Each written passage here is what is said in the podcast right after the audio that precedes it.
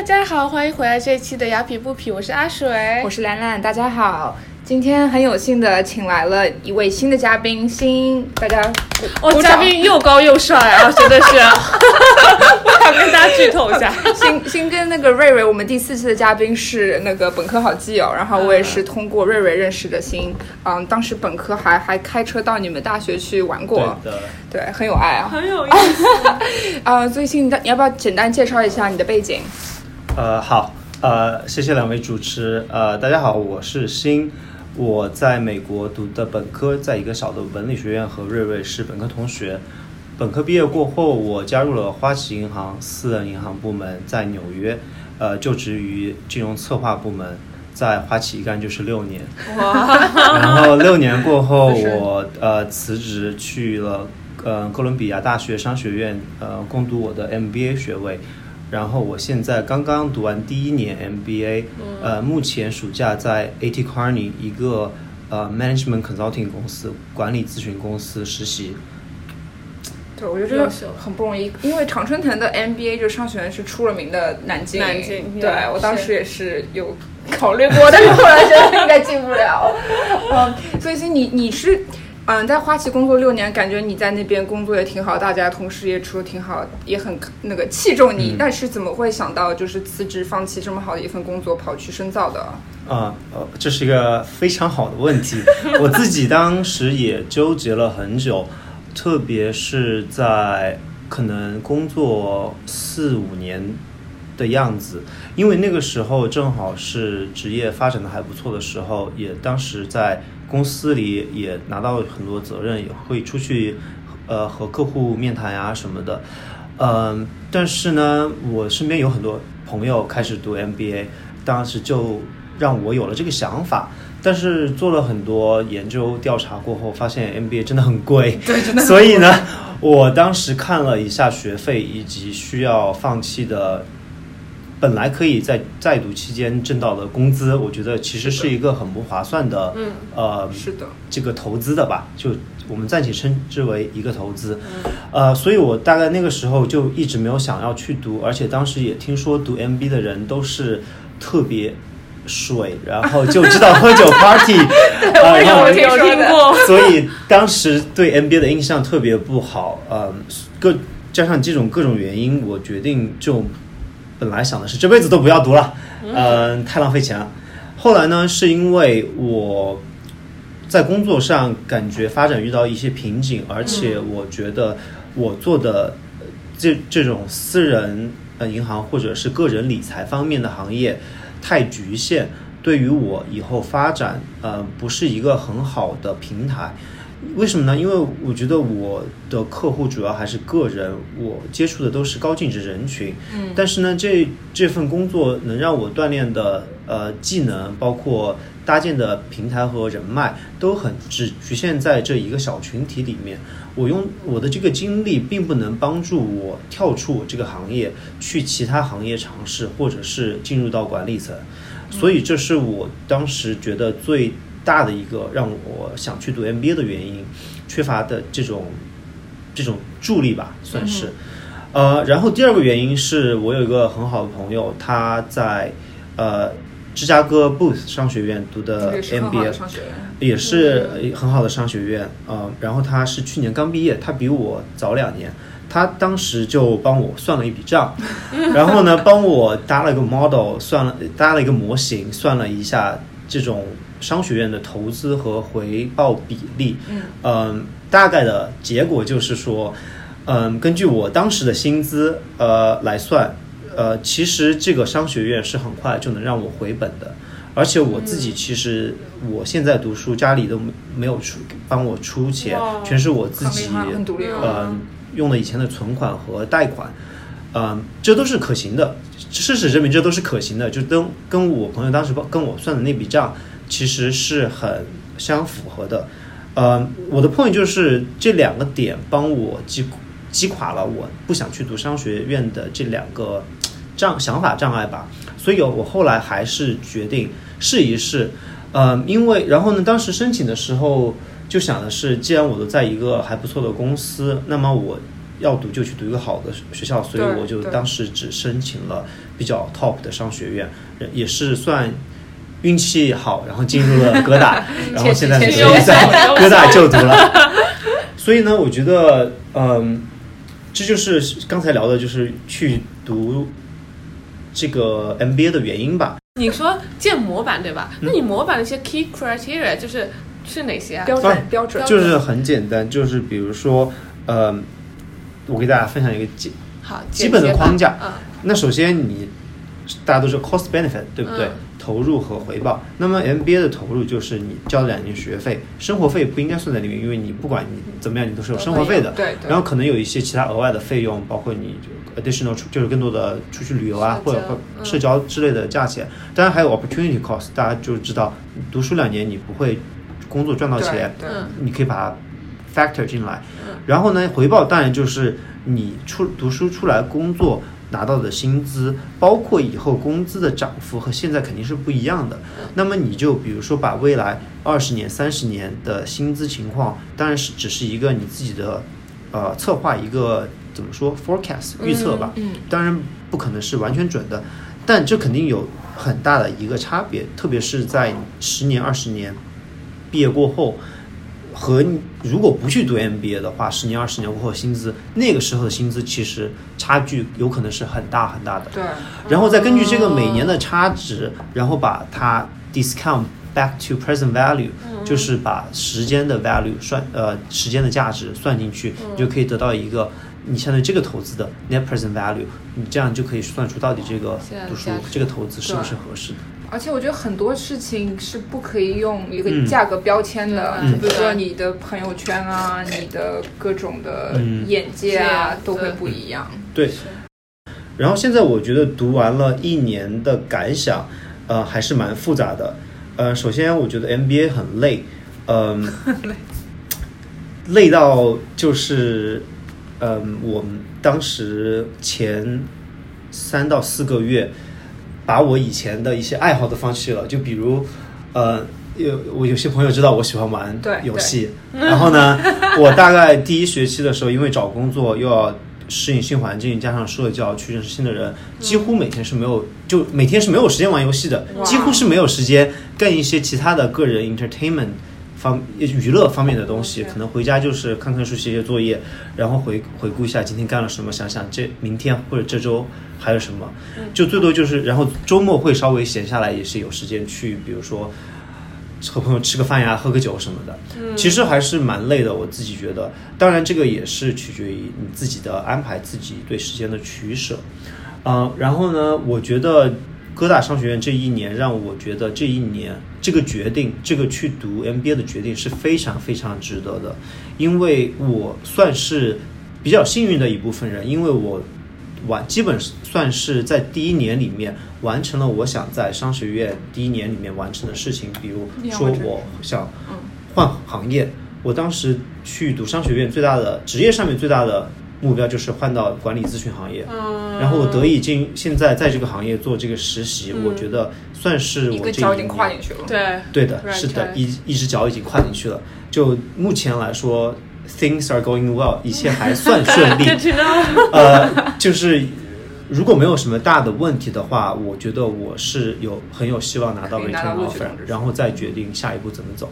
所以我觉得这一年的感想就是值得的。简单来说，嗯当然我们过后还有一些 follow up 的问题，我们可以再聊到底怎么样是值得的。呃 那那就是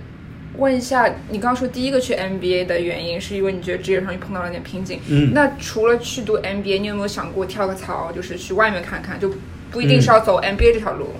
嗯，这也是一个很好的跟进问题。嗯，就像我刚才说的，呃，我想要跳出这个行业的原因，就是因为这个行业太局限。嗯，基于我当时已有的工作经历和工作背景，其实我是很难跳出那个行业，再去另外一个行业，呃，以同级的方式继续发展的。嗯。我如果要跳去另外的其他的任何行业，那么我的等级肯定会被降很多，对而且薪资不一定会呃和我当时的薪资能齐平齐平得上，所以呃直接跳行业，我或者直接换公司，其实是一个比较次等的选择。呃，然后根据我当时查过的 MBA 过后的薪资和发展来说的话，嗯读 MBA 其实算是帮我在职业上的一个助力，能加速我呃进入新的行业过后升职和提升的这种速度。就你想的很清晰耶。对啊，这个我还建一个模型，所以说认识朋友也很重要。认识朋友真的很重要。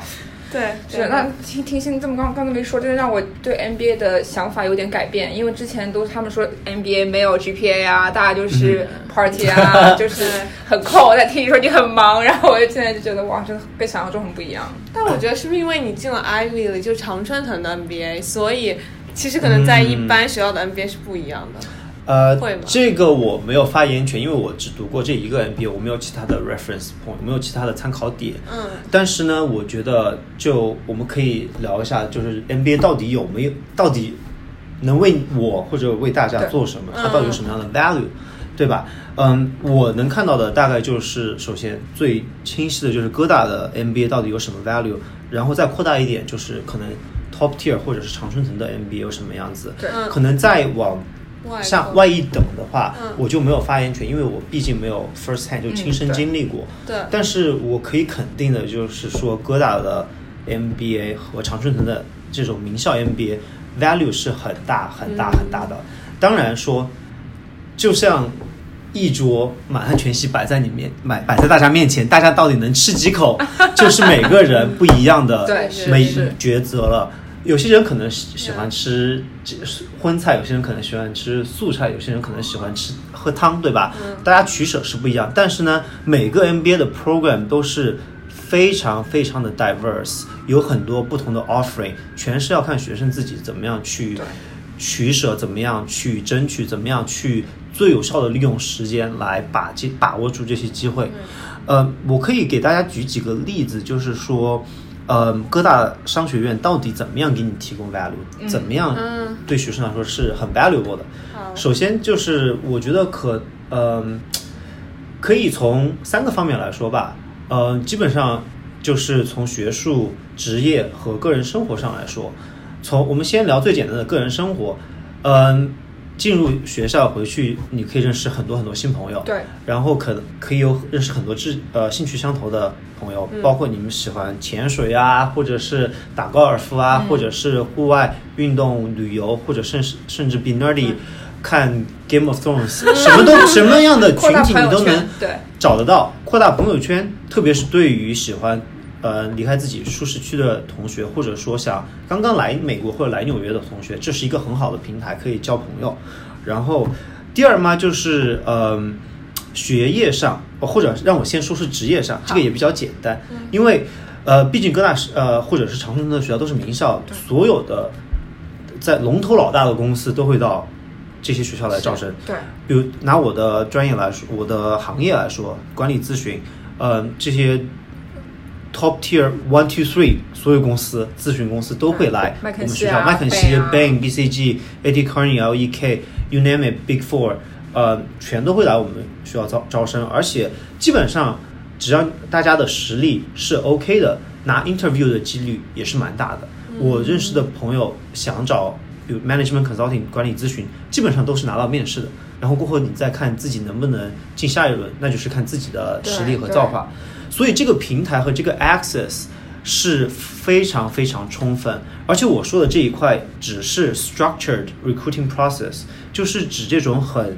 呃，很有结构，学校管理的很严的校招，还有很多非正式的非校招途径，比如说学生可以自己写邮件给公司、给猎头，呃，因为大家因为学生同学们有了这个哥大的邮箱，所以得到的回复率其实是、也是蛮高的。高 就是在业界，我觉得这个牌子还是很被认可的。对对，所以从职业上来说，也是有很多 value。嗯，最后就是学业上来说，呃，刚才呃主持有提到，大家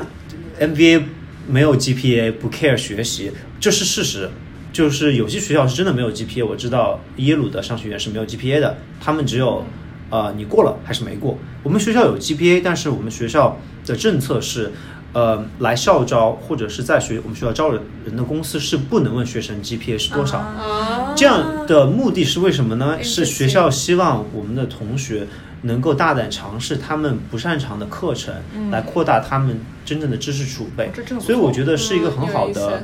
激发潜质，而且也减轻了我们学生在找工作时候的压力和负担，对不对？但是呢，呃，我们还是有很多同学也是很 Type A，就是很厉害，很 很想保持好成绩的，所以我并不是说大家都就是这种不去上课啊、翘课啊什么，不学当然也是有发生。对，不学无术是个好词，也不是所有人都是不学无术的。我看到还是有很多同学真的认真去上课、认真听讲。当然，不是所有的课都是那么好，对吧？一个学校里面总总有好的课，总有不好的课。嗯，我觉得哥大的大多数课程还是来说还是特别有用的，特别是嗯金融方面的课程和投资方面的课程。嗯，哥大商学院有个项目叫做 Value Investing Investing Program，价值投资投资，他的校友大家都知道是巴菲特然后对是 Warren Buffett，然后这个项目里面的课程和学生真的都特别特别好。虽然我自己没有上过，但是我去听过一节呃 Distressed Investing 的 sample class，呃，让我想想 Distressed Investing 中文应该叫做嗯。反正就是经济越不好，经济越不好，他们的 value 越对越容易出现 value 的这种 investing。我自己当时是我是有一定的金金融基础，然后去听课的时候发现，教授讲的这个案例真的特别特别好，不管是从分析的角度、分析的逻辑和它涵盖话题的全面性都特别好。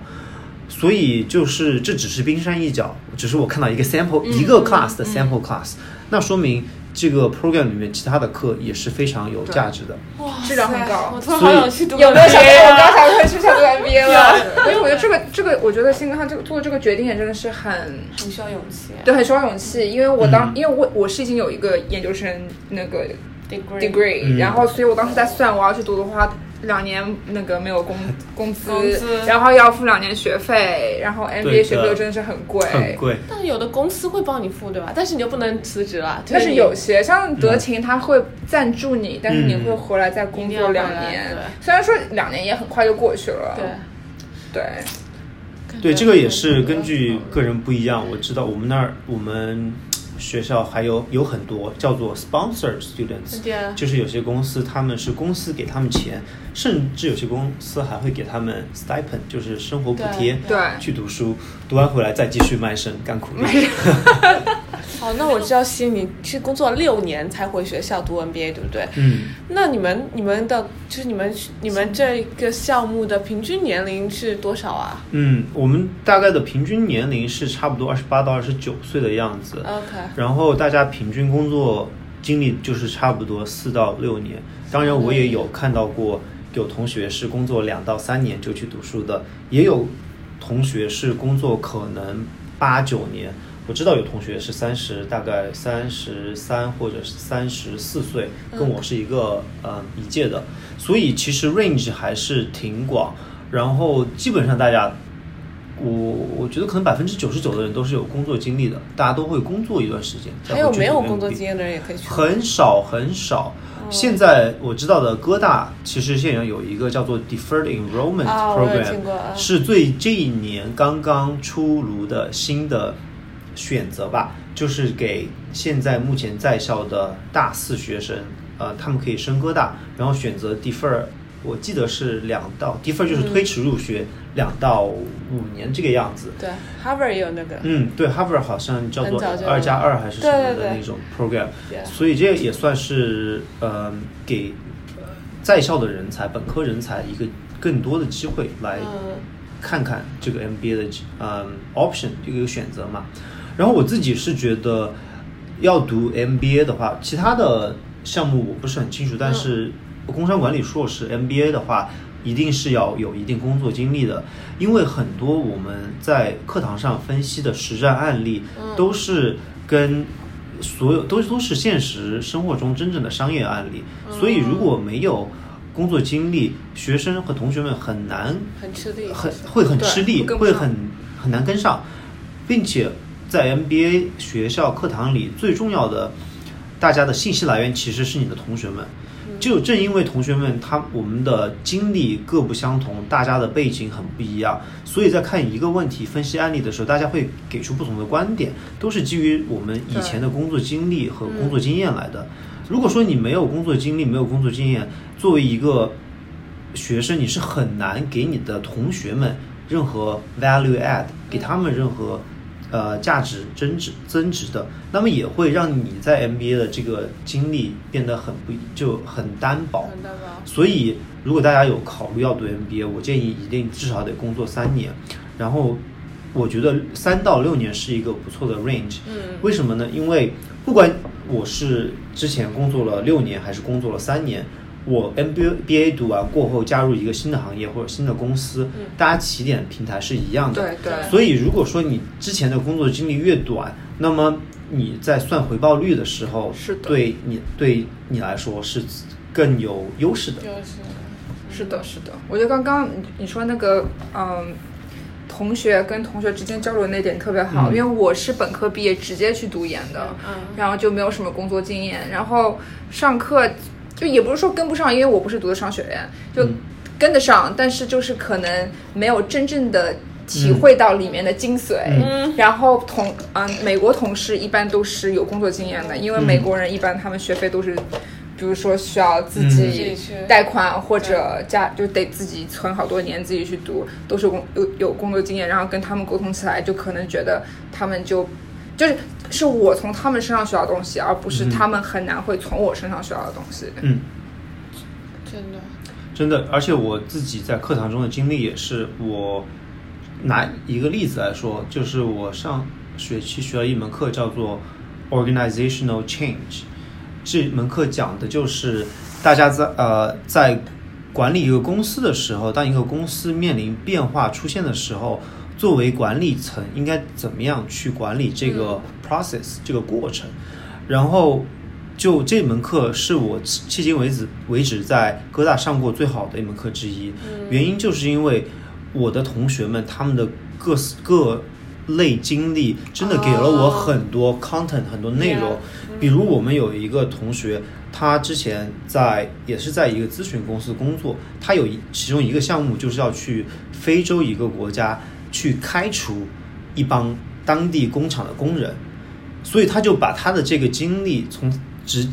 很真实的复述出来，讲了他当时怎么样去管理这个过程，甚至受到什么样的威胁，他是通过什么样的方式去处理和，比如说他们工会以及有一些会被开除或者是裁掉的员工之间的关系的，像这样的例子才是真正商学院最有价值的。OK，那那行，你刚刚说了这么多，嗯，就是读 MBA 的，就是优点、好处，什么平台啊、交友啊，出来之后的职场，就是职场机会，嗯，就真的就真的感觉说的，就是就真的是个很好的机会。那有什么情啊、怎么怎么说？有什么样的人是不适合读 MBA 的吗？对，嗯，我觉得这个呃，笼统的答案当然是 depends，但是就我自己的看法来说，我觉得如果你现在在一个很好的岗位、很好的公司，然后你现在的发展是速度是快于你的同事、快于你的同龄人的，那么你现在就不适合去做 MBA，因为它会直接把你现在职业上的加速度给毁掉。然后，特别是如果说你还特别喜欢现在这份工作，嗯而且你觉得你能看得到自己在这个行业里面有长远十年、二十年以上的发展的话，嗯那我觉得你完全是没有必要去读 MBA 的，因为你现在怎么说？你现在 MBA 能给你的东西，你你如果是 on the right track，在一个上升轨道里，那你其实已经都有了。嗯，所以如果说你已经同已经 figure 这就是发现了自己的喜好，并且已经在一个不错的位置的同学，我觉得我是不建议去读 MBA 的。嗯，然后还有，我想想，嗯，还有就是我觉得太迷茫的同学也不适合去读 MBA，、哦就是很多人其实觉得哦，我可以用两年去 figure out 我自己喜欢什么，想做什么，但是其实不是这样的，NBA 两年过得很快，而且很多事情发生的都是在一眨眼之间，呃，如果说嗯，一个学生没有做好觉悟，知道自己 at least 有个就是至少有个框框架架，知道自己想要什么，而是想去用这两年去继续寻找，我觉得是 MBA 也是不适合这种学生的。蛮危险。对，我我觉得这个说得很好，因为因为德勤就经常去 NBA 校招嘛，因为。呃，NBA 比如说是九八九月份开学，对不对？然后其实十十一月份就开始校招了，就校招第二年的暑假，也就是说你一进去就开始是那个找实习找工作对然后你因为 NBA 两年一共就只有一个暑期实习，嗯然后你那个暑期实习很可能就是你之后毕业之后的的工作，所以其实思考的时间和就真的是很少，很少的就是你需要知道自己喜欢做什么，我觉得这个是很好的 point。对的。的，然后我再说两点，就是大家可能觉得这类人不适合读 MBA，但是呢，我觉得他们适合。他们其实是这不并不是说不去读 MBA 的点。第一就是 MBA 太贵了，然后觉得这个学费不值得。我我嗯我的论点是，只要能升到一个好的排名靠前的或者常春藤的学校，那么价钱不是问题，你可以全额贷款。呃，大家所有人出来都会找到工作，都会找到不错的工作，都会找到薪资基本上是 above 你的同龄人的工作，你只要你的贷款是永远会还得起的。嗯，然后还有第二点，哎呀，我忘了，不是一个合格的 consultant，我明明想到两点的，没事，你可以让你想一想。我觉得他刚刚说的那点就特别好，就是我之前的呃经理，嗯她是哈佛本科，然后去沃顿读的那个 MBA，嗯然后她老公也是，我忘了是去哪里哪里读的，然后是个是个律师，他跟我说他们合起来有三十多万美金的贷款，就是学就是学费贷款，嗯但是现在他们两个工作都可以付，就是完全没有问题，对的，就是就他们的工资和贷款就是嗯。都可以都可以回报都可以回报出来。哇塞！对，其实读书教育就是一个在个人身上的投资。投资对，大家如果非要用一个很量化的衡量标准，那你就自己可以搭个模型算一算，这些都是可以算得出来的。然后我现在想到，我看第二点就是说，大家有人觉得啊，我现在是不是去读书太晚了？我现在已经啊比如工作十对，我年了。我该不该去读？然后我觉得这并不是属这个原因，并不是阻碍你去读 MBA 或者去深造的原因，而就像我刚才说的，我觉得去不去读书还是要取决于你想要什么。这个这这个学位到底能不能帮助你达到你想要的东西？比如说，如果说有一个同学他或者一个人他工作了十年，在现在领域已经做到他现有学历或现有经历能做到最高的位置，然后他觉得已经到了完全一个瓶颈，再上升不了，他可以选择做这份工作一直做下去，可能每年涨百分之二十的二百分之二的工资，这样一直做到退休，或者说他突然发现自己喜欢上另一份行业或者怎么样，虽然他在这个行业里面已经有了十年工作，但他还是我觉得 it's okay，嗯他可可以放弃过去的经历，然后去读个 MBA 换行业，因为那可能是他最好的捷径。就这样的，这样我觉得是一个 valid reason。你的工作长的工作年限或者甚至年龄都不是阻碍你去深造或读书的原因。嗯，是真的是。还有最后一点，呃，可能有些同学会有就是名校情节。我知道两位 host 都是有过 master degree 对吧？都是其实是在学校里面读过书的，对，读过书的。因为我自己的呃情况也是是有有一点不同，也是因为我读 MBA 之前，我只在少的文理学院读过书。我是没有一个很大的牌子的学校支撑我的简历的，所以我觉得对于我来说，我更有必要去读一个好的研究生学校。这样的话，我也能让我有在更好的平台上把简历拿出去看，别人会觉得呃更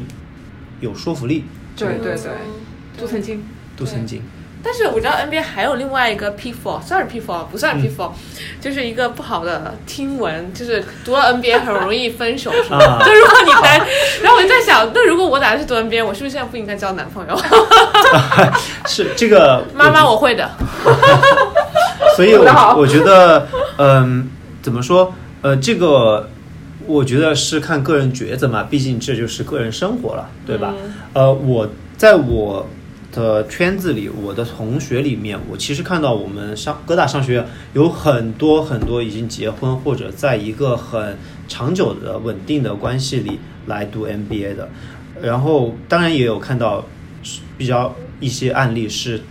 要么是分手，或者是离婚的也有。所以是真的。所以是有的，但它并不一定是主流现象因为其实还是有很多人，包括有了小孩子的家庭，他们是共同的去经历这个过程。因为读 MBA 其实还是蛮辛苦的，是特别当你学了一天，找了一天工作，还又收到拒信，然后或者是面试不顺利什么的，有你的另一半在旁边帮助你，给你加油呃加气打呃加油，打气还是挺好的一个。所以我觉得，就像我自己，我和我男朋友在现在在一起也快两年了，也是我我们也是从我读书，是我读书之前前一年认识，申请、差不多申请的时候认识的，然后现在也没有要分手的迹象，不要靠问。所以我觉得这其实还是看个例的，然后也是看每个呃每个 couple 每对情侣不一样的选择吧。当然，我觉得，呃，对于现在还是单身的同学来说，ABA 当然是个好的平台，对不对？对，会太好的平台了。所以，因为毕竟认识的人和接触到的呃这个圈子会还是会不一样，所以还是也也算是更多选择了吧。嗯所以你觉得 NBA 给你带来 network 上面会有很多的帮助，对你以后的怎么说啊的交友？是就不管是交友或者是嗯、职业上的呃社交关系都是有帮助的，因为呃首先交友的话，大家都是经历过共同的苦难的，不管是找工作还是上课是，所以大家有共同的共同话题聊，也也会让你跳出你平时的朋友圈子去强迫你认识新的朋友。然后当然职业上就不说了，你的同事、你的你的同学以后可能成为你的同事、你的上司、你的下属、你的客户、你潜在的雇主，所以这这个其实很强大的社会关系网是真的可以帮助你在职业上有进一步的提升。哎，说到这个，嗯，但虽然说这个这个社交圈会扩大，朋友会交很多，但有没有一种隐性的竞争在里面？因为你们如果有个公司过来就是招人，嗯是大家同时一起去升一个位置，嗯就是会不会就是会有点这种其实在里面？我觉得竞争是难免的，呃，因为毕竟公司在招人，就是我们这个 program 里里面的同学在升，对吧？所以竞争在所难免。但是我觉得一个好的学校会去创造一个让这种竞争变成良性循环的、嗯良性竞争的一个环境。我觉得哥大这方面做的还是蛮好的。就比如说有公司来招人做 coffee chat，就是聊咖啡会谈嗯什么的，我看到都是大家。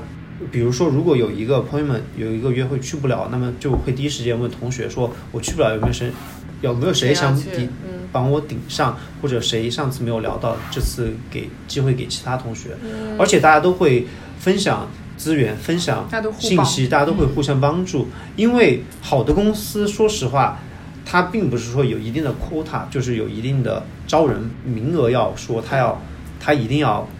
招这么多人，嗯，他可能就是来看你我们这么多学校里面有他喜欢的人，他只要喜欢的人，如果有两个他就招两个，如果有二十个，他可能二十个都招进去了。嗯，对，所以其实我觉得这种竞争、恶性竞争的几率还是比较小的，更多的是良性竞争。嗯，不错。如果今天只要嗯结尾了，如果如果今天只有一件事情，希望大家可以记住你讲的，你希望大家记住什么？嗯，我觉得大家最应该记住的就是读不读 MBA 这个东西，其实同学们还是得尊重于自己真实的想法，并不要因为别人说 MBA 好，别人说 MBA 怎么怎么样，你就去读或者不去读，而是应该真正看看自己想要什么，需要什么，并且看分析一下 MBA 到底能不能够帮助你达到你想要的目的，或者不一定是 MBA，或者是另外一个学位，能不能帮你达到这个目的，再去做这个决定。嗯，然后就是真的，在你做抉择的时候，做分析的时候，一定要忠于自己的想法，因为不忠于自己的想法，最后的结果肯定是不快乐的。人生还是快乐最重要。对人生苦短。哦，人生苦短哦，好多哲理啊！我觉得听完这期，大家应该都很想去读 NBA。大家想想哎清楚想想想清楚想清楚，想想想清楚想想自己要什么。对，好好了。好，今天真的很感谢那个新大老远的跑过来，还大热天的抽空跑出来，嗯，做我们嘉宾嗯，太感谢了。很开心和大家分享这些、啊。对，没有很高兴你能来，我感觉自己又学，感觉自己又上了一课，真的。嗯，那我们下期节目再见，谢谢大家的收听。对，谢谢大家，拜拜。拜拜，拜拜。